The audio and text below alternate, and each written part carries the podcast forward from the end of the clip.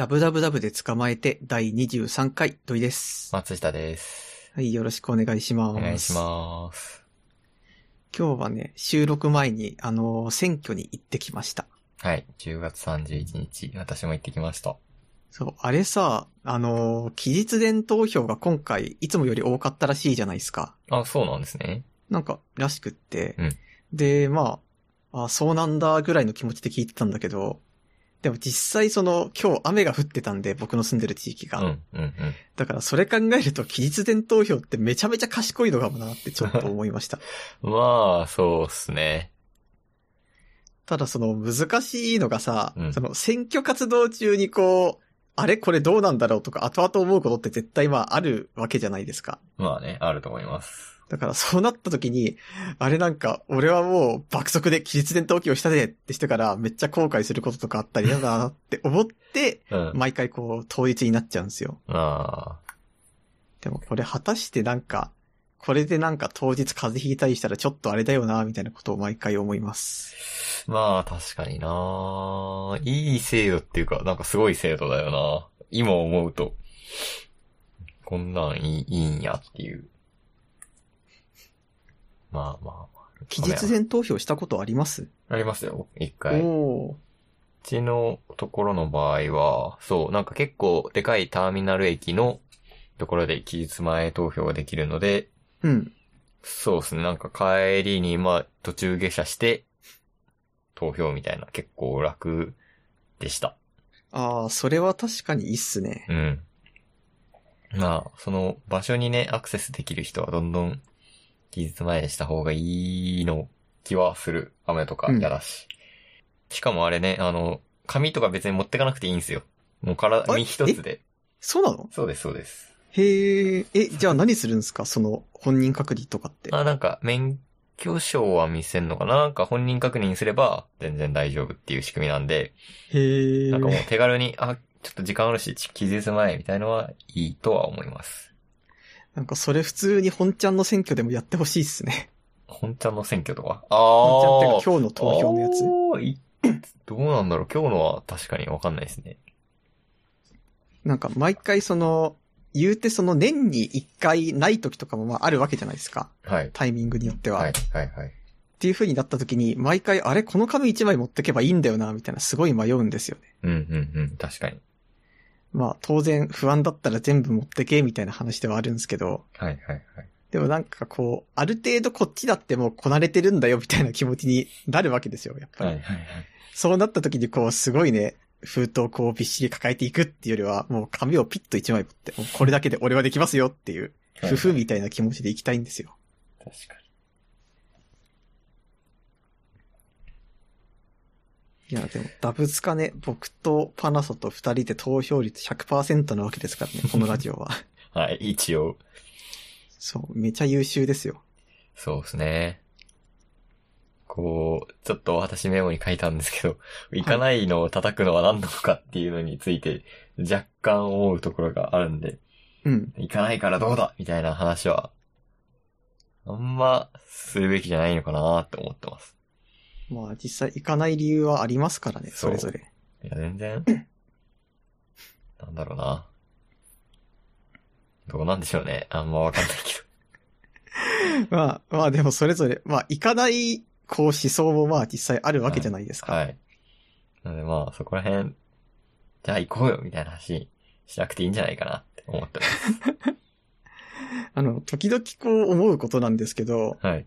まあ選挙に限らず何かしらその決め事をする場合ってさ、はい。なんかもっとみんな意見出してこうよとか いうやつが絶対あるじゃないですか。どんなことに関してだって。はい。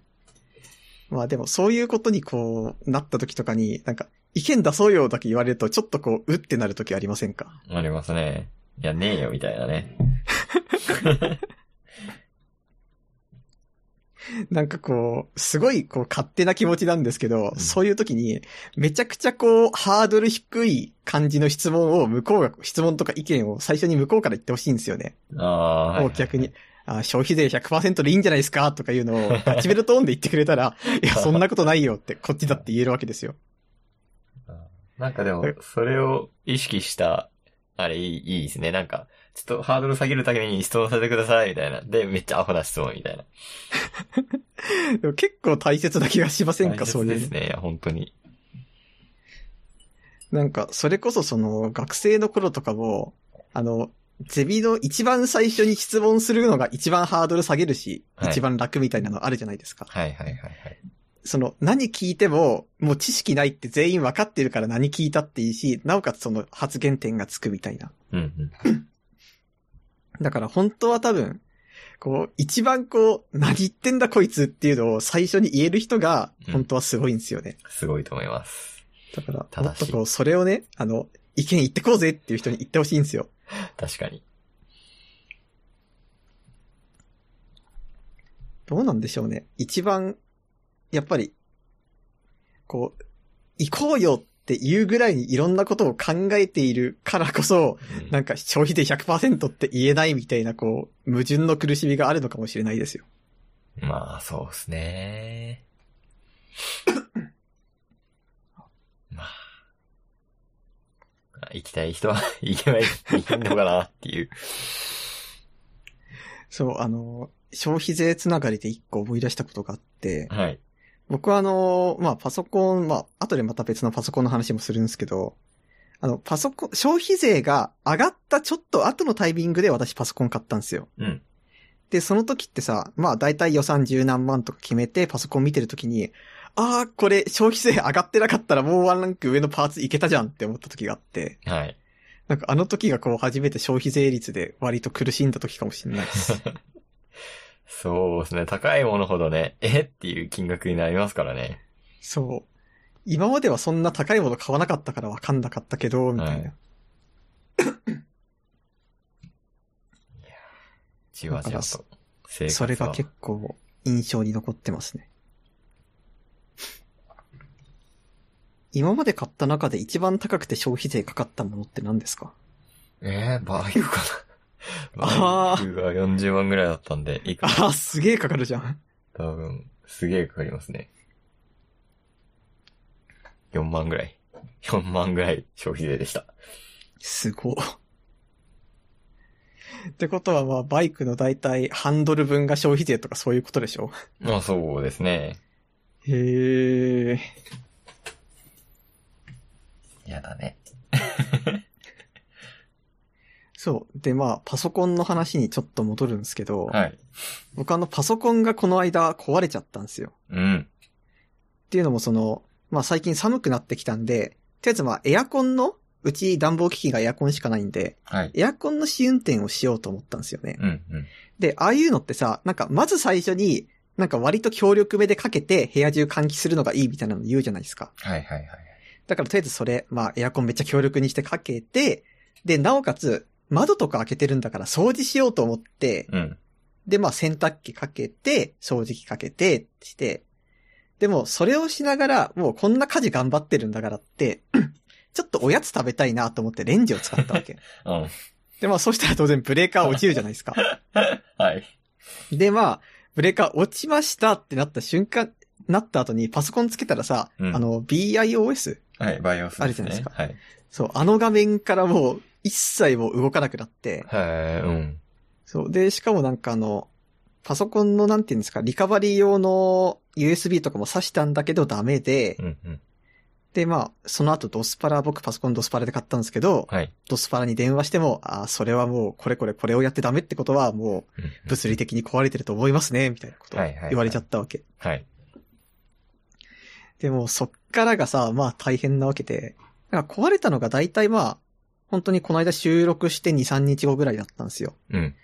で、まあ、そ、で、電話した時に1週間から10日ぐらいかかるって言われたわけ。うーん。で、そうなると割とまあ、次の収録ピンチみたいな感じがあるじゃないですか。うん、うん。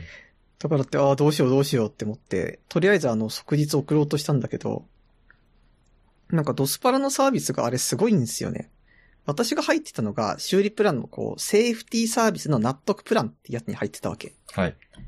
で、まあ、それだと、まず、あのー修理とかに出す送料がかからないと。ほじゃあどうやってあの、出すんだってしたら、もう着払いでいいらしいんですよね、う。向こうに。へえ。だからもう、いっちゃんこう丈夫そうな段ボール、大きくて丈夫そうなのを選んで、うんこう段ボール代も送料も全部着払いってして、うん。ドスパラに送って、で、そしたら本当一週間ぐらいで帰ってきたんですよ。うん。うん。うん。多分その、電話口で、あの、修理、修理用のなんか、問診みたいなの全部やってたから、はい。向こうがこう無言で全部修理してくれたんですけど、はい。で、まあ、最終的に、まあ、SSD がちょっと壊れてたから交換しましたよってなったんですけど、はい。まあ、あのーせ前回か前々回に、あの、Google ドライブ契約したって言ったじゃないですか。あれがなかったら、もうマジでやばかったんですよ。いや、神タイミングですね。っていうか大事ですね。だってもう私今、あの、まあ、一応データ自体は D ドライブに結構保存してたからいいんですけど、はい。それにしたってその、D ドライブだけあっても読めないじゃないですか、肝心のパソコンがないと。はいはいはい。だからって、あ、どうしようって思った時に、もう Google ドライブに全部突っ込んでたから、スマホからこう必要な写真とか画像とかチェックできて、で、なおかつもう、そういうもろもろ、あ、これ共有しなきゃとかいうのも全部できてっていう、一番良かったです。ああ、よかったっすね。ただその、はい。うん。納得プランっていうのはどん、どんな感じなんですか？えーっとね、確かあの、電話でのサポートが無料で、うん。なおかつ、あと何だったかな、その、送料とかが無料で、うん。で、あと、まあ大体そんな感じですね。あの、主要なのは。なんか、より上位のプランだとまあ、それこそ大会期がつくとかあるんですけど、言うてそんなまあ、一週間だったら大会期っていらないじゃないですか。うんうんうん。だからまあ、納得プランにしたんですけど、すごい、意外とお客様過失でも全額保証いたします。意そうそう。外とすごいなっていう。だからなんかまあ、これは一番入っといた方がいいな、みたいな感じで、まあ最初に入ったんですけど、まさかこんなえね、ー本当に使うことになると思わなかったです。ですね。こういうの入らない、入らないタイプなので、なんとなくあれですけど、うんなんか、はいはい、どうせぼったくりプランね、みたいなことを思う私ですが。いや、マジでよかった。10何万飛んだらもう泣いちゃいますよ。はいはいはい。パソコンってね、修理判定難しいですからね。どこが壊れたのかとか。いまいち、そうそう。2台やっては、やっとなんか組み替えて、ああ、ここが壊れてたんだ、みたいな。わかるってことありますからね。そう。で、なんかまあ、一応ね、こう、覗き込むわけ。壊れた瞬間、瞬間っていうか、あ、壊れたなって思った後に、うん、うん。カバーを開けて。でも、素人目じゃ全然わかんないじゃないですか。まあまあ、煙吹いてたらとかいいんですけどね。そう。全然そういうこともないからわかんないし、みたいな。ただなんか、一個だけこう、めっちゃ不安になったのが、うん。なんかさっきもちらっと言ったんですけど、もう送ったらもう完全に無言で修理して送り返してくれたんだけど、うん。なんかどこが悪かったみたいなのとかも全然その領収書に書いてないわけ。うん。で、なんかさっきあのカバーを壊れたなって思った時に開けた時の SSD と、なんかあのパッケージ、パッケージっていうかなんか装飾みたいなのがちょっと違ったから、ああ、C ドライブ変えたんだなって分かったんですけどあ、なるほど。だから多分なんか電話口で全部、あ、これこれこうしてくださいって言ったから、もう向こうは無言でね、あ、俺やったるわ勝手にってガシャンっ てやってくれたと思うんだけど。そういうもんかな どうだろうなでもななんかね、こう他の人なんか多分そういうプランに入ってない人の修理のなんか参考ブログとかを読むと、うん。なんかどうやら一回メールで直していいですかっていう確認が来るらしいんですよ。うん、うん、でも私がそれがなくて、でも電話口で私があの、まあ C ドライブお社会になってもしゃあないっすねっていう許可は一応出してたんで、うん。うん、うん。多分そういうことだと思うんですよね。へだからまあそこだけめちゃめちゃ怖かったっていうのはありますね。ー。うん、うん。え、こいつどこ直したんだよ、みたいな。いやー、他のも変わってる可能性はありま、あると思いますけどね。まなんかあの、一応ファンがちょっと音でっかいみたいなことを言って送ってから音が一切しなくなったんで、多分ファンも勝手に変えてくれたと思うんですよ。でもなんかそれだったらもっといろいろ言ってみよ、見ればよかったなってちょっとだけ思ってます。え、なんか使ってる電源オンの時に、まあ、停電しちゃったっていう、停電つうか、電気が来そう、なくなっちゃったブレーカー落ちちゃって。まあ、SSD、うーん、まあ、運が悪ければ SSD 行くし、うーん、まあ、形あるものなんで、まあいつか壊れますが。へーっていう。そう、私もちょっとマジって思ったんですけど、どうやらそうらしいと。はい。そうか。そういえばあの、それ、これがあってから、私ちょっとあの、ドスパラのサービスいろいろ気になって調べたんですけど、うん。なんかハードディスク完全になんか破壊プランみたいなのがあるんですよ。サービス内容に。うんうん。で、これが何かっていうと、まあ、ハードディスクは、まあデータの塊なわけで、普通にゴミにポイって出すの怖いじゃないですか。はいはいはい。だからって、ドスパラに送ると、うん。あの、きちんとこう、電動ドリルみたいなので壊してくれるらしいんですよ。はいはいはい。で、壊してなおかつ、壊した動画も送ってくれるらしい。なるほど。え これめっちゃいいなって思って。似たよいつかうな。なんかそういうのが私も必要となった時には、なんか壊した動画とかを見ようかなと思います。あの、秋葉原最終処分場っていう店があって、はい。あのハードディスクを自分で壊せる。自分で壊せるのかな？えー、あっとね、そう、100円で自分で持ち込みで壊せるっていうサービス知ってますね。へえ、え、どういうことそれ？あ、自分では壊せないのか。いや、そう、もう、店頭で持ってって店頭で壊してくれるっていう。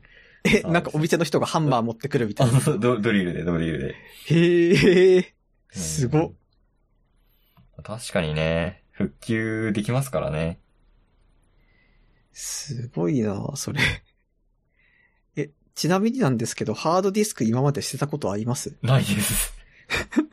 ハードディスクってそんな、もう、まあ、これはちょっとエラーもめっちゃ入ってるし、みたいなやつでも、なんかいざという時に読み込めるかなっていうのと、うんあ。とあんま場所取らないじゃないですか。まあそうだね。本本棚に 置いてます。あんま、捨てたことないですね。なんか一回みんなでハードディスクをこう捨てに行く回をやりたいですね。そうですね。重要ですよね。コスメティック田中の話しまったっけ？あー、面白い前ちょっとだけ聞いたかもしれない。その人の動画で、こう、メルカリで売ってるハードディスク復元してみたっていうのが。それダメでしょ、絶対。なんかね、ちゃんと調べて法律とかでも問題ないっていうのがあって、やって、こんな写真出てきました。なんか、いいですね、みたいな動画があって、それを思い出しましたね。ちょっとその人倫理に踏み込みすぎじゃないですか、いやいやいやいやいや。あー面白いです。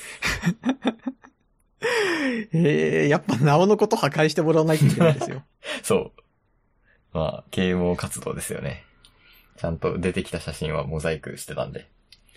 これは彼女と撮った写真ですかねみたいな。いいですね。みたいええなんかそうなってくると本当にこう、下手なことできないですよね。なんか電気系。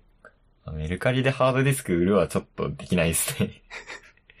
なんかね、せめてあの、テレビを録画したハードディスクとかならいいですけど、パソコンで使ってたハードディスクをもう売る気にはなんないですよね。なんか個人情報系とかってやっぱ怖いじゃないですか、取り扱いが。うん。でなんか今一番欲しいのがシュレッダーなんですよね。で、なんでかっていうとまあ普通に書類とかを捨てるときにとかもあるんですけど、うん。あとシュレッダーってちょっと楽しそうじゃないですか。まあ、わかるわかる。で、なんかまあ、私はこう、いろいろ物を貯めちゃう人間なんですよ。いつか使うかもみたいな。うん。でも多分シュレッダー買ったら、その、シュレッダーでこう、バラバラにする欲の方が、その、もしかしたら後で使うかも欲より勝つと思うんですよね。なので、ちょっと楽しいっすよね。そうそう。だからその気持ちでもう、あらゆる今までのものをどんどん捨てていきたいなっていう気持ちがあります。なるほどね。いや、紙つ、うーん、そうね、はがきとかね。あと、うん。んあの、段ボールについてる、宛先とかね。あー、それは実際困る。確かに。パソコンか。個人情報大事と。あの、まあ、全然ちょっと話が変わるんですけど、まあ、秋になってきたんで、まあ、最近ちょ、秋になってきたっていうか、まあ、夏頃からやってたことなんですけど、季節の食べ物とか果物をもうちょっと摂取していきたいなって最近思ってるんですよ。うんうん。丁寧な暮らしですね。なんか、ちょっと、言い方があれいやだけどいやいやいやそ、褒めてますよ。う なんか、それでね、はい。まあなんでそう思ったかっていうと、はい。まあ私はもう26で来年27っはい。てなると、もうこれから先、例えばもう、5、60年生きるとしても、うん。まあ一つの季節5、60回しか味わえないわけですよ。まあね、そうですね。で、しかも一つの季節につき、すごい食べる果物ってあんまないじゃん。うん。まあ大体桃にしてもブドウにしても、まあ一つの季節で、まあ2、3個とか食べたらいい方かな、みたいな。うん。ってなると、え、じゃあこれから先50年生きたとしたら、桃150個しか食べないわけよ、俺みたいな ことをまあまあ、思ったら、そうなんですか。しかもなんか品種ってどんどんどんどん新しいのができていくわけじゃないでますあか。確かにね。はい。しかもなんかで、なんか今年は美味しい、美味しくないみたいなのも違うし。はいはいはい。ってなってくると、もしかしたら食べたい時にガンガン食べていった方がいいわ、いいのかもな、みたいな。ことをちょっと思って、まあ食べてたんですけど、まあ最近は柿ですよね。うんうんで、まあ子供の頃の話になるんですけど、なんか私ちっちゃい頃プルーンが結構好きだったわけ。うん。うんうんうん。普通に甘いし、美味しいし、なんかギュッとしてるし、みたいな。はいはいはい。で、まあ子供ってまあ基本的にバカなんで、あの、見かけが似てたら味も同じだと思うじゃないですか。うん。だからなんかミルクチョコレートとなんかブラックチョコレート間違えるみたいなもんで、はい。私はそれを渋柿にやったわけ。へえ。まあ、プルーンってなんかシュワクチャで、まあ甘い、美味しいみたいな。はいだったら渋柿だってなんか色が濃くなってシワシワで美味しいだろうみたいなはい。こと思ったんだけど、あれって独特じゃん、味が。え、俺渋柿食ったことないですね。あ、そうなんだ。柿がそうそう、そんなに好きじゃないっていうのはあるんですけど。なんかね、はいプルーンともまた。た違うんですよね、柿、渋柿。へー。しあ、渋柿ってか干し柿か。干し柿が。。はい。だから、なんか、え、これはこういう味なの？みたいな、すごい、こう困ったんだけど、うん。もう子供の頃の私は何も知らないから、おばあちゃんに、おばあちゃん、干し柿食べたいって言ったから、おばあちゃんがどっさり作ってくれたわけ。うん。だからもう、ああ、おばあちゃんめっちゃ笑ってるし食べなきゃ、みたいな感じで。ああ、これは、これは、うんまあ、美味しいかもしれない、みたいなことを言いながら、こう、すごい食べた記憶があって。うん。で、なんか、まあ、これだけじゃなく、私こういう系をまだやらかしてて、おう。なんか、私の家の近所にね、美味しい焼き鳥屋さんがちっちゃい頃来てたの。うんうん。で、まあ、その焼き鳥屋さんに、からなんか美味しそうなのいくつか買ってきてって、親からお小遣いをされたんですよ。はい。で、まあ、焼き鳥買いに行くんだけどさ、子供の頃って、焼き鳥の味ってさ、タレ、タレはタレの味だから美味しいとか、そのぐらいしかわかんないじゃん。そうですね。まあ、皮はどう美味しいみたいなのもそこまで覚えてないしっていう感じで、なんか普そうなった時にみたいなこと。そうそうその時に、他が1本120円だったのに、なんか一つだけ80円の焼き鳥があったわけ、1うん。本。うん。で、えー、これめっちゃ安いじゃん。しかもタレでたくさんあるしって思って、おっちゃんこれくれって。こうその安いやつをたくさん買って家に帰ったんだけど、うん。それがレバーだったわけなんですあよ。あ、はい。でも、あれもさ、大人になってからだと美味しいけど、子供の頃はあんま美味しくないじゃん。そうですね。だからってまた、レバーをどっさり買ってきて、これは美味しいかもしれないみたいなことを思いながら食べたんですよ。うんうん。で、まあ、こういう系がまた大人になってもあるわけ。はい。で、まあ、それが何かっていうと、まあ、ワインなわけですよ。はいはいはいはい。なんかワインってなんかジュースみたいだろうなとか思ってて、うん。なんかこうなんとなく二十歳過ぎてワイン飲んでみるかってスーパーでこう、普通になんか大きい瓶ってやつを買って飲んでみたら、渋っみたいな。確かになえ、これ砂糖入れ忘れじゃないみたいな。はい。で、なんかそういうのばっかりあるわけ。だから食べ物系は。ワインは結構みんな当たり、ぶち当たりますよね。う んだって、原料ブドウでしょ？で、そう。あの色でしょ？みたいな。そう。ブドウの味するんだよね？みたいな。しかもなんかワイン作りのドキュメンタリーとか見るとさ、子供が楽しそうにブドウ踏んでるとかあるじゃないですか。いや見たことはないけど。だからさぞかしね、甘いんだろうみたいなことを思うんですよ、こっちとしては。そうですね。しかも、ブドウジュースっぽい赤ワインの方が渋いくて、ブドウジュースっぽくない白ワインの方が、なんかまだ、なんかうまいように思えるそうそうっていうのありますよね。渋くない。あれ不思議だよね。不思議ですね。なんか見かけでわかんないんですよ、本当まあ食べ物ってそうなんですけど、基本。うーん。それでまあ最近思ったんですけど、なんかその一個で味が完結されてるものほど想像と味違うことあるよねっていう。うん、うん、うん。まあ例えばその、さっき言ったまあ干し柿にしろワインにしろ、まあ、柿があったらブドウがあったら作れるものなわけですよ。うん。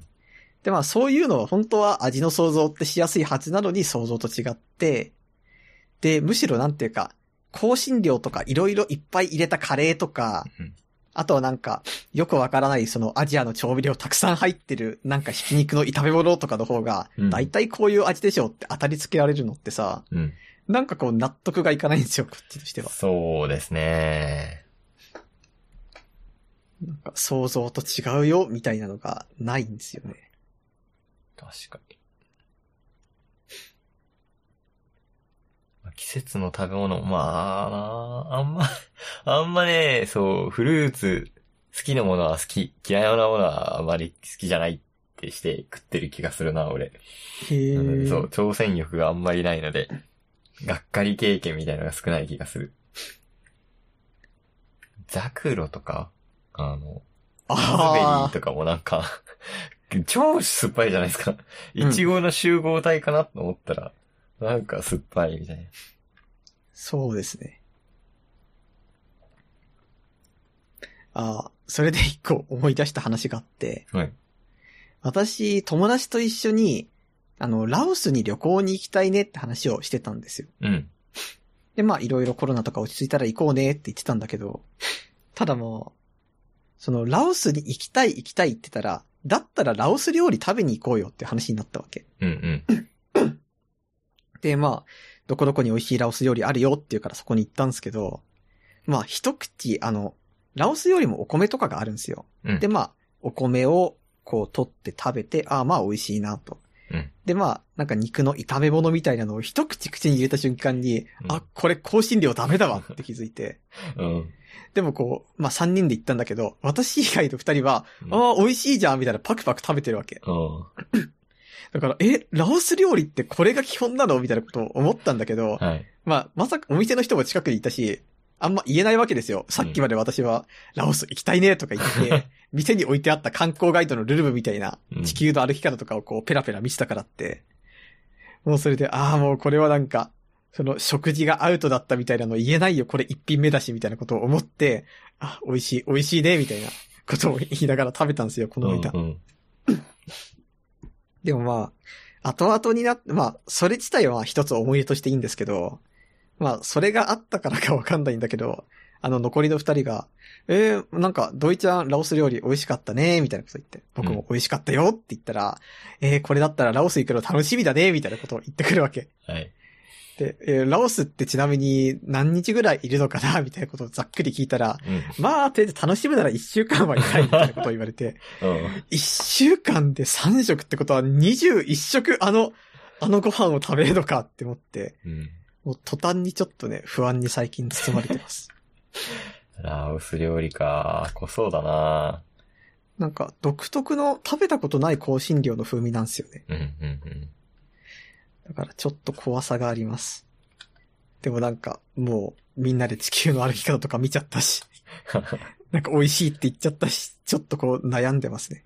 いやーパクチーとかなんか食っちゃいけない味の味するもんな な、なんだろうな、あれは。あれがうまいっていう風潮は。みんな無理してないかなちょっと不安だよね。みんな無理してる人は結構いると思う。それかなんか美味しいかもしれないなっていうのを美味しい美味しい美味しいって思ってると思いますよ。いや、まあまあまあ、好きなんでしょうね、きっと。なんか大人の能力ってそこじゃないですか。なんとなく美味しいを美味しいと思えるみたいな。なんか、まあ、まあそこそこ興味あるぐらいの美術館とかをめっちゃ楽しめるとか。なんかそういう、なんとはなくを、こう、面白い方向に舵を切る能力ってあるし、大人の特権ですから。確かになまあそれで美味しくなればいいんだろうけど、俺はちょっとまだ苦手っすね。香辛料もそうだし。家系ラーメンは食べに行きたいしな。やっっぱストレートに美味しいが一番いいですからね。そう、そうなのよ。いや、でも、きっとラオスの人たちは、あの、香辛料ご飯をストレートにうめえと思うんでしょうね。ああ。なるほどな。多分、ラオスの人たちにその、なんか、きな粉とか食べさせたら何これってなるわけじゃない。多分、出汁とかね。な、何これみたいな。まあ、難しいところですよね。難しいですね。まあ、出汁でよかった。ちょっと、全然関係ない話になるんですけど、はい。えーっとですね。これどっから話せばいいんだろうな。なんか、そう、リモートワークが、あの、終わってはないんですけど、週、週3出社してください。週2は在宅でいいですよってなって、へ開発にえ。言い始めたんですけど、え、それって、週3も会社に行かなきゃいけない仕事があるんですか？いや、ないいんすよ。ないから戸惑っちゃうんですよね。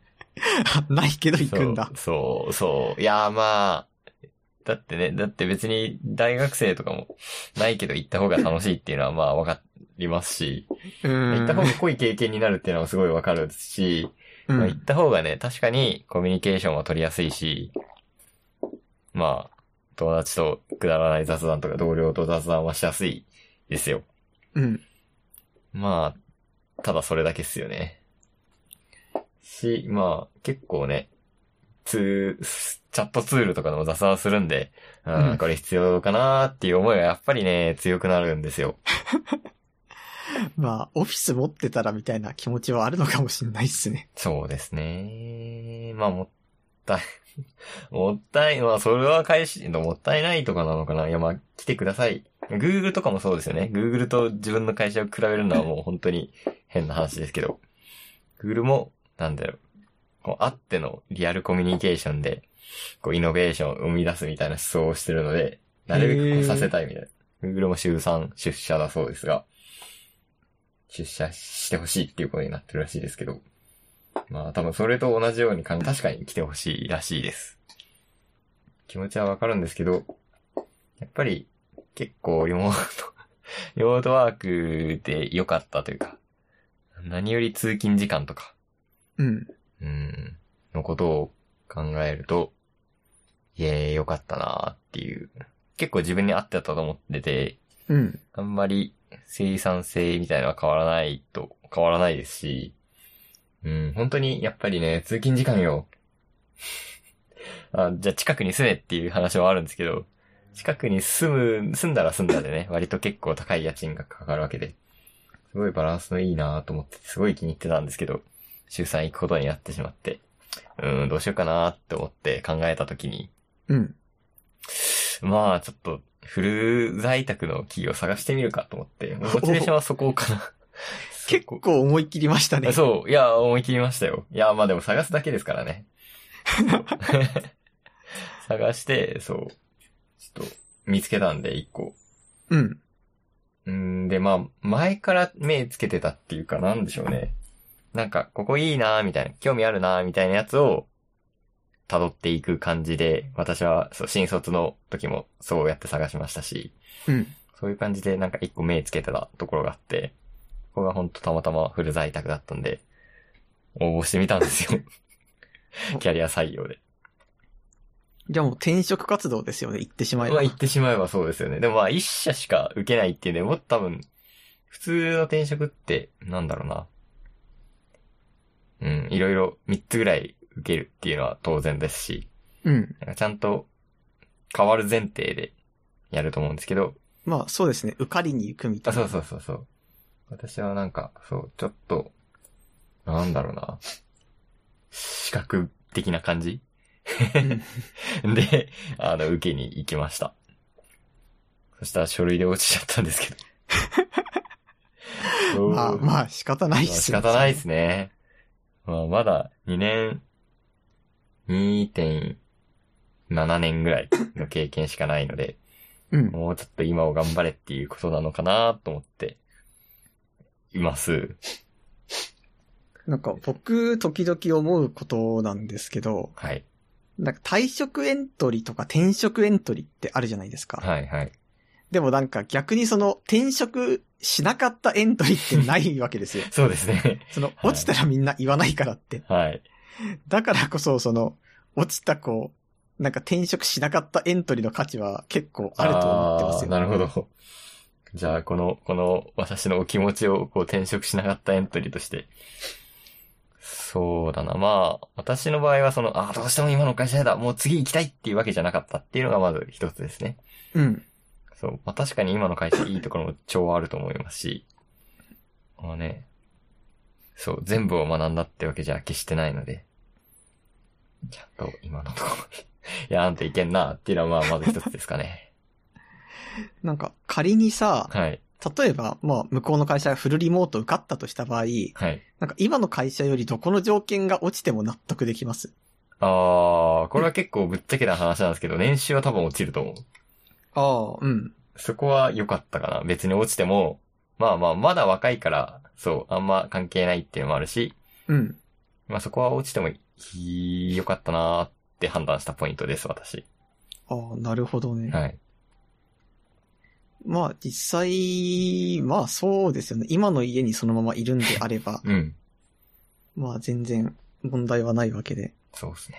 えーでもすごいですね。年収落ちても OK は。うーん、まあそうですね。G、まあもちろんね、今の ところの事業も全然面白いものではあると思うんですけど、なんかそっちの事業の方がいろいろ、いろいろできそうだなっていう感覚もあったんで、うん。なんか、なんだろうね、もっと操作する部分が増えたら、そこは面白そうだなっていうのもありましたね。フルリモートだけじゃなくて。なかなかね、入りたい会社探すの難しいですよ、本当まあそうですね。はい。で、さらに、そうね、在宅も、いろいろ、賛成、反対、メメリット、デメリットみたいなのあると思うんですけど、うん。うん、なんか長期的に人生でずっと在宅とずっと出社だったらなんかものすごい時間のあれが生まれそうだなとか。まあそうですよね。ストレス度合いみたいな行き帰り1時間とかそう。2時間とかかかりますからね。はい。っていうのを考えるとね、なんかなるべく早めに在宅のところを見つけちゃいたいなっていうのはありますよね。なんか私の知り合いは、あの、ギリギリ出社してたからって仕事やってたみたいな人間が一人いるんですよ。はい。で、まあ在宅にだったら、本当にこう、仕事の効率が落ちて、はい。で、なんかもう仕方ないからってなんか、昼間ゴロゴロして夜死ぬ気で仕事をやってるっていう人が一人いるんで。だからなんかそれを見てるとこう、まあ良し悪しだよなって思います。まあ本当人による部分ではあるとは思いますね。なんか、全員が全員超いいぜっていうことじゃ確かにないよな。まあ会社もそれを考えたらね、なんだろう。全員が全員って素晴らしい成果を残すわけじゃないなら出社させとこうっていうのももちろん気持ちとしてわかりますね。なんか思ったんですけど、はい。リモートワークの環境自体は今持ってるわけじゃないですか。はいはいはい。例えば出社ストライキとかってできるんですかねそういうのって。うーん。家でもできるぞって。家でやり続けるっていう。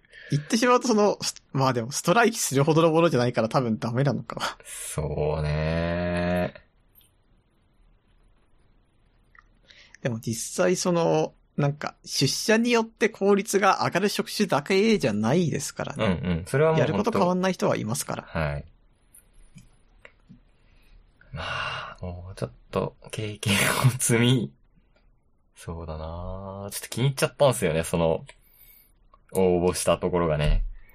もう一回再チャレンジしたいなっていう気持ちがマジであるっていう。じゃあまた次回送るわけだ。はい。もうちょっと経験積んで、そう、書類で落ちたっていう残念ポイントがあるんでね。こう、なんだろうな。いい書類を作りたいと思います。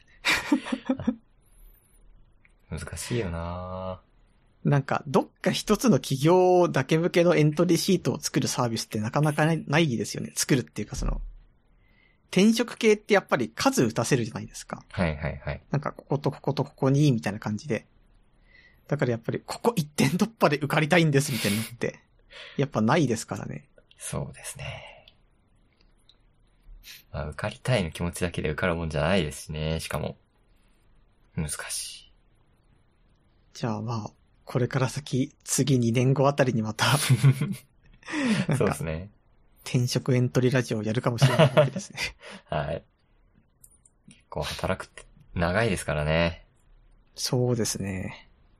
この長さを活かして楽しむっていうのは、まあ必要ですよね。いかに、こう、いい感じでやっていくかっていう。そういえば全然関係ない話なんですけど、はい。お昼とかってお弁当にしてますか？出社してる時って。お弁、まあも、家から持ってことはまあゼロですね。なんで、うんえっ、と、うちの場合は、あ、出社の場合は、えっ、と、オフィスビルのなんか低層階スペースが結構飲食店になってて、うん。そこがまあ、ね、あの、500円ランチみたいなやつお弁当を売ってるんで、うんそこを買うか、外に食べに行くかのどっちかですね。へえ。結構、下でお弁当を買うことの方が多いです。お弁当いいですね。うーん、でもまあ、飽きますよ。そんな超いっぱいあるっていうわけじゃないんで、5、6個かな ?5、6個あって、でも私やっぱ量を重視しちゃうので、う。うんん、結構お腹いっぱいになるなみたいなところだと、本当3個ぐらい しか選べないんで、そう。なるほど。中華の店か、あとなんかもうお弁当専門店みたいな、なんか、いろんなおかずがあって、6番と5番で、みたいなやつ。ああ、うんうんうん。あとまあ、あどこにでもあるターリー屋のお弁当、ターリー屋っていうカレー屋があって、ここはまあ昼、ランチ向けにお弁当を出してるんで、それかの3つになってます、私は。でも選択肢そんなあるのいいですね。うーん、そうね。あんまり納得がいってないような。在宅の時だと結構好き、自由、自由気ままに食えたんで、ああ、それはいいな、確かに。いいポイントですね。僕、学生の頃に、はい。その、おにぎり屋さんでバイトしてた時があったんですよ。はい。で、そこだと、まあ、毎回売れ残りになったおむすびとか、賞味期限大丈夫なやつをもらったりとか、うん。あとまあ、休憩時間とかに、なんかお店のおにぎり2、3個持ってって食べるとかが結構許されてたんですけど、はい。なんかその頃が本当にもう最高で、毎日こう、あの、売れ残りのおむすび持って帰って、なんか次の日のお昼天むすみたいなのができて、いいっすね。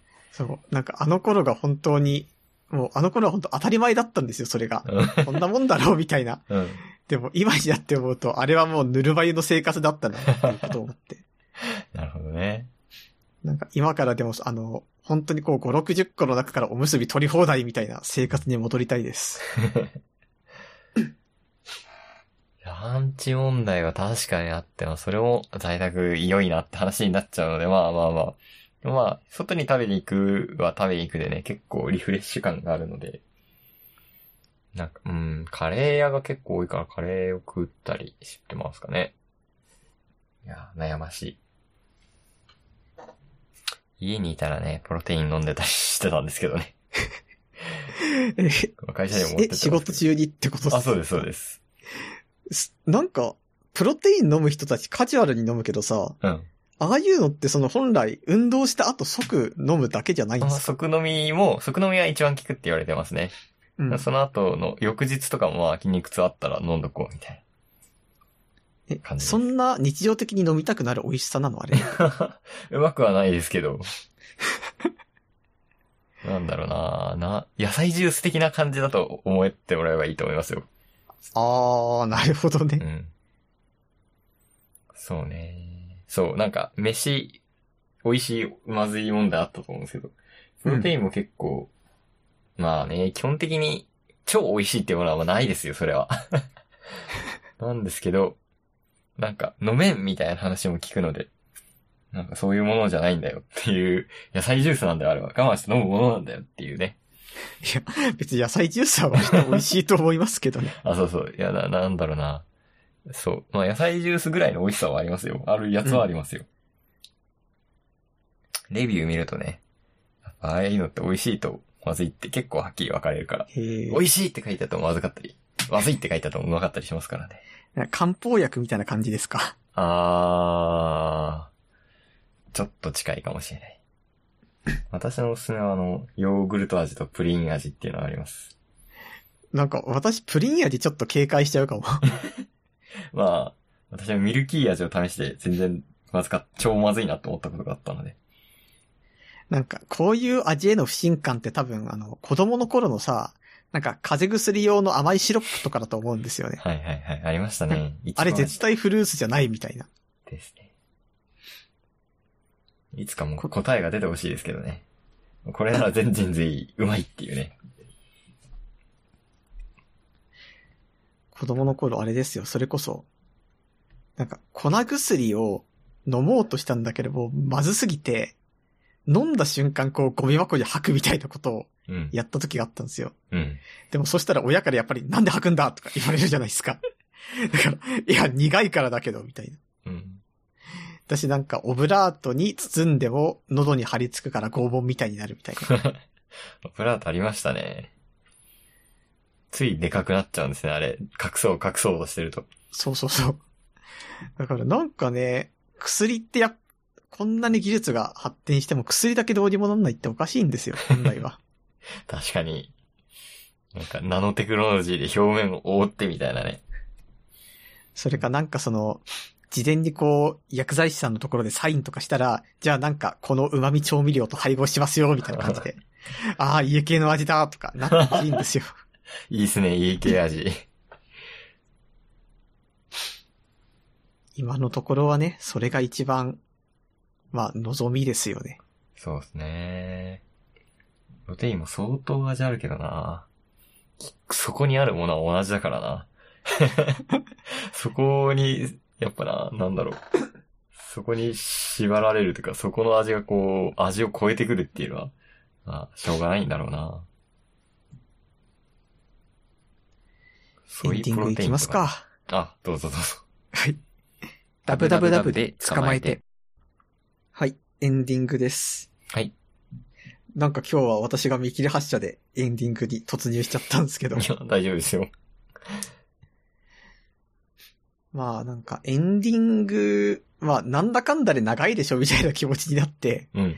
ちょっとこう言っとくかみたいな感じに最近なりつつありますね。あ、そうですか。でもなんか、この間、珍しくね、ちょっと徹夜しなきゃいけない用事があって、うんまあ、コーヒーとレッドブルを飲んだんですけど、はい。まずコーヒー2杯飲んだ時点で、なんか、効きが悪いな、みたいな気になったわけ。うん。で、私これの理由が一応分かって、その、私子供の、子供って言ってもなんか高校生とかの頃なんだけど、試験勉強前にコーヒー飲んでちょっと夜遅くまで起きるとかしてたんですよ。うん。でもなんか、まあこれは私の性格のせいなんですけど、コーヒー飲んだってことは寝ないだろうみたいなことを思って、ちょっとだけベッドで休憩みたいなことをしてたわけ。うん。で、当然寝るじゃないですか。うん。なんかそれをあまりにも繰り返しすぎたせいで、なんか、コーヒーの味を感じると、ちょっとこう、寝るモードに行っちゃうんですよね。なんか脳っていうか心が。はいはいはい。いますよね、コーヒー飲んでも全然眠れる人。そうそう。最終的にはそうなるんじゃないですかね、ずっと続けると。だから私、大学の頃、なんか、あ今日眠れないな、みたいな日はノンカフェインコーヒー飲んでから眠るようにしてたんですよ。いいですね。で、なんか、まあそんな感じだから眠れなかったんです。んてか、徹夜できないなって思って。で、まあコーヒー飲んだ後にレッドブルを飲んで、まあようやく元気が出てきたみたいな感じになったんですけど、うん。まあレッドブル当然めちゃめちゃ効くんで、全然眠れなくなっちゃった逆に。うん。でも、そうなった時に、ああ、昔は全然、レッドブル飲んでもなんか朝方は寝てたのに、なんか今はもうこう、あらゆる体制がなくなったんだなってちょっとね、思いました。まあ、そうですね。慣れありますよね。カフェインとかだと特に。コーヒーナップっていうのがいいらしいじゃないですか。ちょっと土井さんには聞かないかもしれないですけど。何それ？なんか、コーヒーを飲んでから昼寝をすると。へえ。そうする、と、コーヒーって15分とか20分ぐらいでカフェインが効き始めるんですって。うん。なんで、バッチリ目覚められると。それはなんか、意味がある睡眠なんすか？もう意味あるんじゃないですか。なんでしょう、その、うーん、まあ、パッと目覚められるじゃないですか。きっと。うーん。ネスレのページにありますけちょっと寝たい人よくど。あ、用ってこと？そうそうそうそうそう。理想的な午後の昼寝をみたいなへえ。文脈。なんか、私はなんかそういう忙しさの中でもみたいなやつを見るために、いや、全部寝たいよって、やっぱまあ、思っちゃそれは、うんですよ。それはそうですよ。あ、でも友達が確かなんかそういう、ちょっと寝るみたいな感じのやつ、なんか試した時すごい良かったっては言ってましたね。うん。ただなんか、そういうのがいいって言ってる人は大体この、なんていうかこう、バイタリティとかすごい、なんかか、体のその、もともと持ってるパワーがすごい人だったりするんで、なんか私はあんまり参考にしてません。確かにね。昼寝、うまくできるようになりたいなーってのはありますね。あの、よくインターネットで回ってくる漫画で、はい。なんかその、燃えよペンかな？なんかの1ページなんですけど、なんかすごい仕事がどうしようもなく詰まってる漫画家が、あえてここで寝て、す頭をスッキリさせてから頑張るみたいなことをうん言うコマがあって、なんか私はなんか辛くなった時にあれを言い訳にしてよく寝てます。ああ。いいですね。だいたい朝までぐっすりなんですけど。今回の徹夜はでもううまくいったんですかね？そう、やっぱりその、どうしてもこうやらなきゃいけないとやりますね。うんすごいな。逆にそれで傷つくんですけどね。なんか、やればできるのになんでやらないんだみたいな。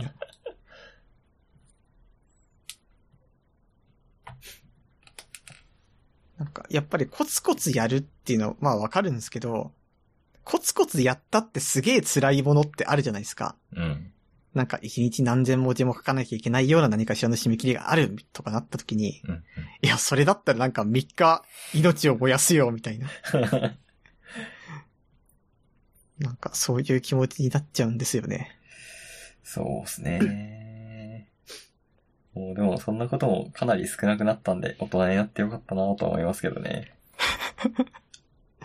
まあそうですね。大人はなんか、こう、時々進捗チェックされるっていうのもあるじゃないですか。そうですね。どこまで積んだって。はい。なんかそうするともう、いや、今日の夜死ぬ気で終われてますとか、まあ、口が裂けても言えないんで言えないですね。ないですね、それを。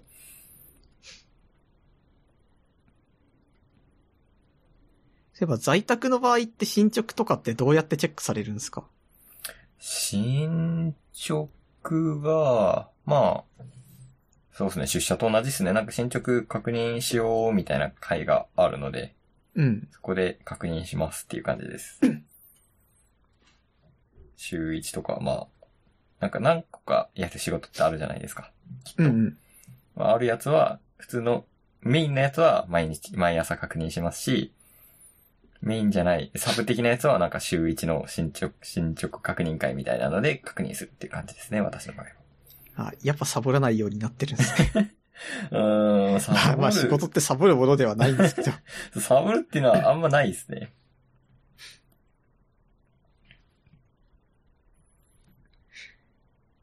なんか友達が、なんか、こう先輩に、こう営業の仕方とかを教えてもらった時に、うん。なんか割とこういうタイミングでサボるんだよみたいなのをみっちり仕込まれたっていうことを言ってて、ああ、いいですね。やっぱりそういうのあるんだなみたいなことをね、思いました。まあでも、休憩も大事ですからね。休憩しようっていうタイミングがやっぱありますよね。なんか会社で休憩ってどのぐらいできます？なんか私の場合、まあ例えばバイトやってた時とかも、言うてそのバイトの人がいる場所でできる休憩って限られてるじゃないですか。確かに確かに。